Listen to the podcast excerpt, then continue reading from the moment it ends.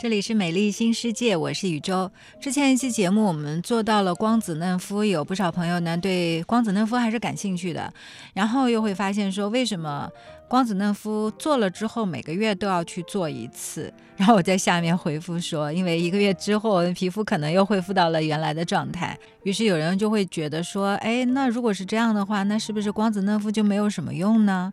那所以我们在今天的节目里面呢，就会连线到来自于鼓楼医院烧伤整形科的蒋亚楠医生，关于光子嫩肤大家的一些提问，在今天的节目里面呢，给大家一一的打开问号。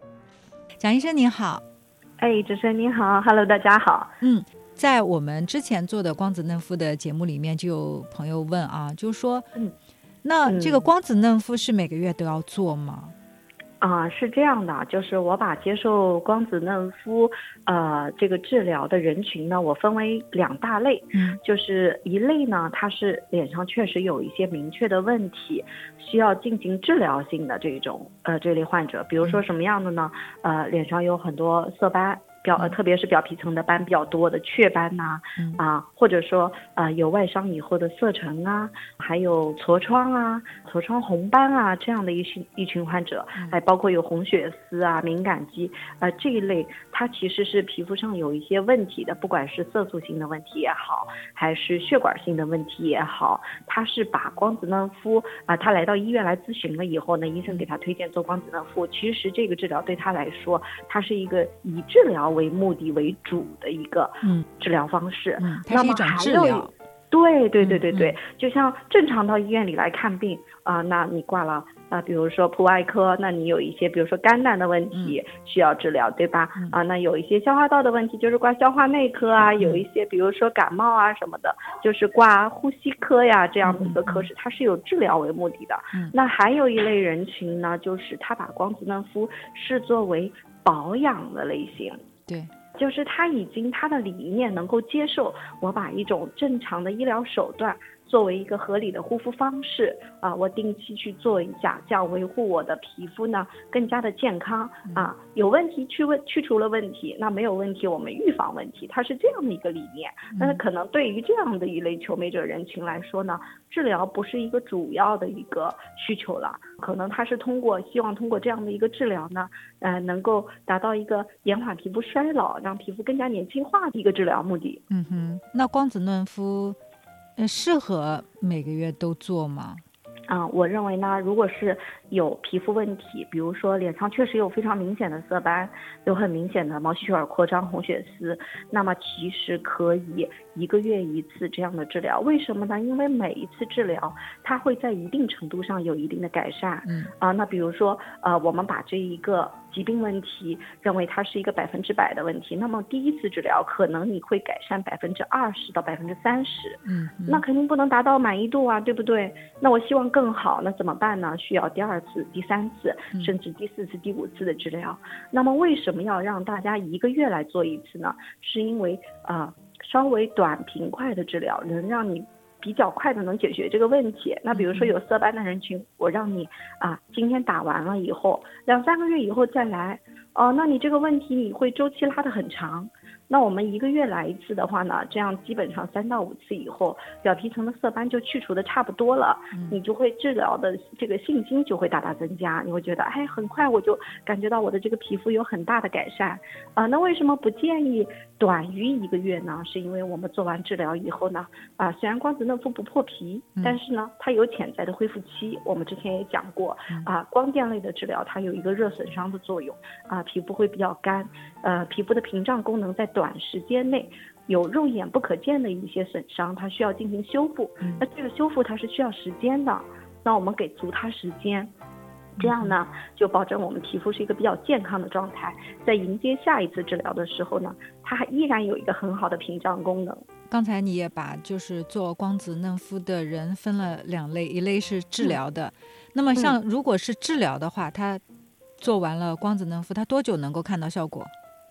嗯，常规我们光子嫩肤做完一周以后，基本上就是可以见到有有效果的。哦，那如果有色斑的人，他就会觉得，哎，我色斑淡化了。但这个仅限于表皮层的色斑啊。如果是真皮深层的色斑，我们单用光子嫩肤来解决是不太够的。啊，尤其像褐青斑呐、啊、太田痣啊，这样它基本上的这个色素问题都在真皮深层。那么我们用呃光子嫩肤去给这些患者治疗的时候，他可能在一个星期以后感觉到的是我肤色的提亮，但并没有觉得我的色斑有明显的淡化。那这一？类患者怎么办呢？嗯我们会复合着使用一些调 Q 类的激光或者是皮秒类的激光，哦去对它的深层的黑色素进行爆破。那爆破碎了以后呢，哎，病人他自己会慢慢代谢，啊，代谢的周期呢，一般来说是一到三个月，有的人会三到六个月，啊，每个人代谢的情况不一样。那么如果是调 Q 类的治疗或者是皮秒类的治疗，我们会让他们间隔两到三个月以后再做下一次。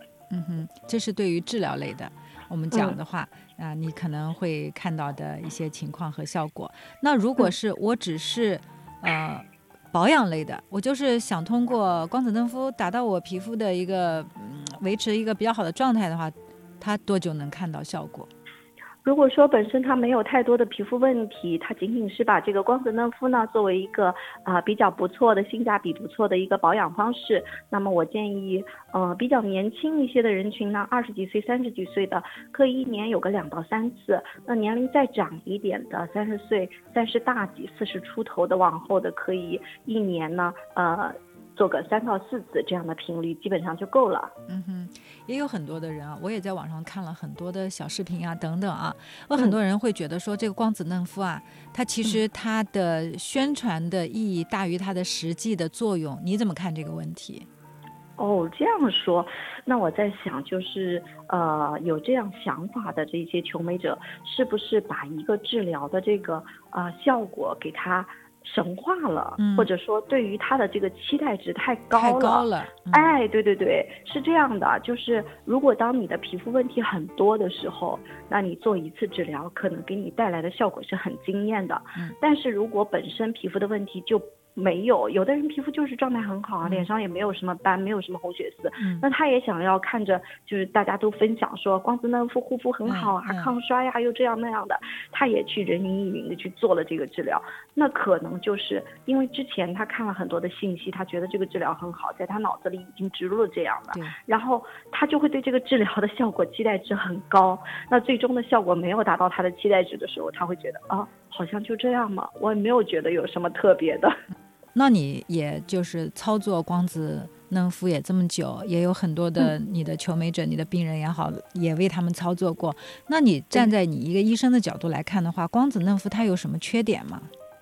嗯，光子嫩肤啊、它确实有它的一些不足之处。嗯、比如说呢，就是像我们刚才提到的，嗯，我们对于一些深层的色斑，因为光子嫩肤它所穿透的这个呃层次还是比较表浅，那么对于深层色斑的治疗，我们可能是很有限的，嗯够不着，嗯 就是它那个波长太短了，嗯咱们够不到深层的黑色素。那事实上，我们在接诊大部分的这个求美者的，呃，有色斑治疗需求的求美者中呢，嗯，其实很少一部分是说我只有表皮层的斑，我真皮层完全没有色斑。大部分人其实表皮和真皮它都有黑色素的沉积，嗯，那么他们在选择做光子嫩肤的时候呢，可能会出现这样的情况：哎，我第一次、第二次，可能第三次做治疗都还可以，但是好像效果一次比一次弱。嗯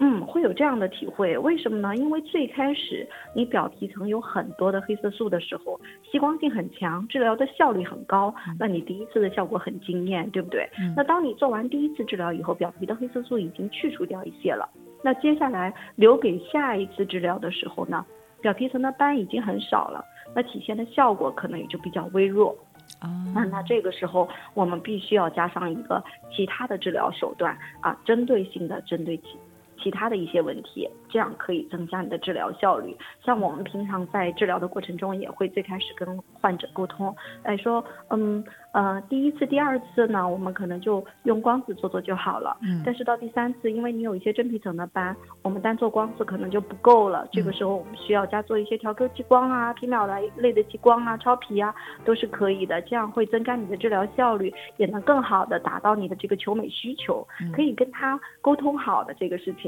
嗯哼，那如果是做光子嫩肤比较常规的话，就是我到了一定的时间，我就一定的间隔，我我都会去做。在这种嗯强脉冲光的这个操作之下，我们的皮肤会变得越来越薄吗？嗯，是这样的，呃，我们讲呢，所有的治疗在做完以后都会进入一个皮肤的修复阶段。那这个时间呢，呃，其实我们医生经常会提醒大家，哎，一定要回去做好修复啊。我们嗯开给你的一些呃修复类的一些产品，一定要回去按照规律的使用啊，要遵医嘱啊。啊、为什么要这样说呢？嗯就是现在经常会有一些学者以前会提到七分治疗三分护理，嗯现在更提倡五分治疗五分护理，嗯就是护理也很重要。嗯因为有一些皮肤问题，嗯，你在做完治疗以后护理不当，可能会导致一些不良的并发症和嗯后果、不好的后果，那就嗯会影响你的治疗效果。那这个情况下，你的皮肤是一定会受到损伤的。那不能得到及时的恢复的时候，可能就会有色沉呐、有水泡啊，或者说出现了敏感的一个现象啊。嗯但是呢，只要我们是遵医嘱进行的操作啊，不频繁过度的去进行干预和治疗，平常在护肤过程中呢，也尽可能的避免一些损伤皮脂膜的一个这个皮肤屏障的一些行为，比如说上一期我们也聊到了，就是屏障功能，对啊，我们不要过度的去角质啊，嗯过度的水化皮肤啊，这一些错误的护肤方式，我们平常生活中也是要尽可能的避免，嗯用一种健康的方式来进行护肤，这样可以更加有效的减少这个啊光电治疗术后的这种敏感现象。嗯，就是它如果我们讲的就是光子嫩肤之后的一些要注意的护理，主要是哪几个方面？嗯，第一个就重点就是防晒。防晒，啊，防晒是重中之重。嗯、经常会有一些求美者会跟我说，哎，医生，我做完治疗以后，我是不是要，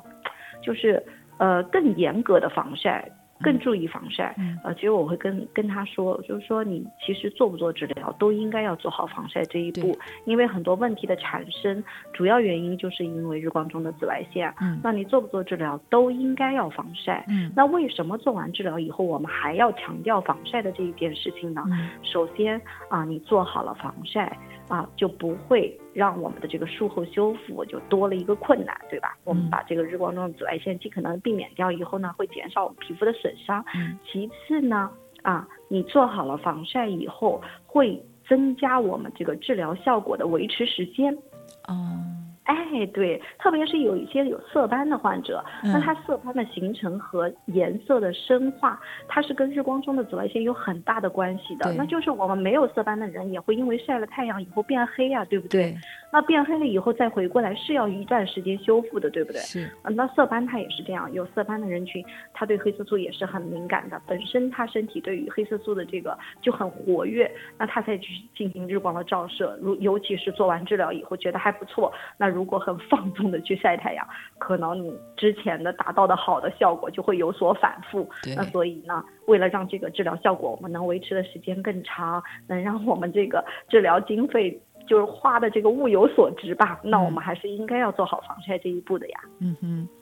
除了防晒之外呢，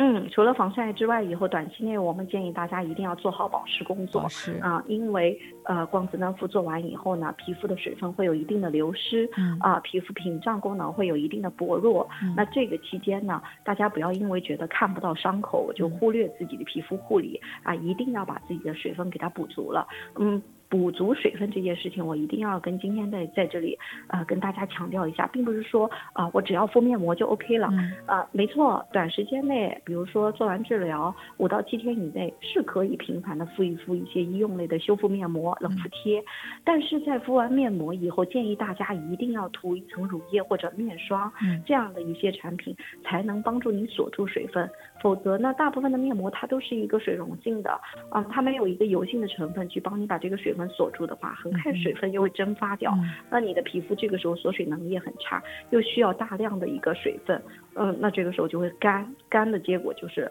呃屏障受损，那你这个呃光子嫩肤的效果也会大打折扣的。嗯嗯，还有人说啊，就是他们做完光子嫩肤之后啊会爆痘，嗯那做完光子嫩肤之后爆痘是正常的状况吗？哦，确实会有一部分人群在接受了光子嫩肤治疗以后，会有这种长闭口、长痘痘的现象啊。我其实也有遇到过这样的一些求美者啊。这个主要是有几个原因，一个呢是因为皮肤的这个呃接受了光电治疗以后，它有一个光热作用，会增加皮肤的代谢，啊，那油脂分泌会比较旺盛，而且在这个阶段呢，皮肤屏障受损，然后皮肤又缺水的情况下，油脂分泌也会更加的亢进。那这个时候，如果我们通过补充水分，注意休息睡眠啊，不要过度的清洁，嗯，它自然它慢慢就就会好了，这个现象它就会嗯消失。嗯哼，其实还是一个不要过度清洁，然后做好正常的一些护理，可能爆痘的几率也会减少一些。对对对，是这样，它是一个很短暂的一个过程。嗯哼。好，今天我们也是请蒋医生跟我们说到了光子嫩肤在做的过程当中，大家的一些疑问。其实，在我们每一个人护肤的过程当中，无论你做什么样的项目，可能都得要去咨询。专业的医生，因为每个人的肤质啊、情况啊都是不一样的，不能说别人做什么你就去模仿着，也去跟别人一样做什么。可能同样的一个项目，别人做的效果好，未见得你做的效果就会一定好，因为每一个人的皮肤都是不同的状态。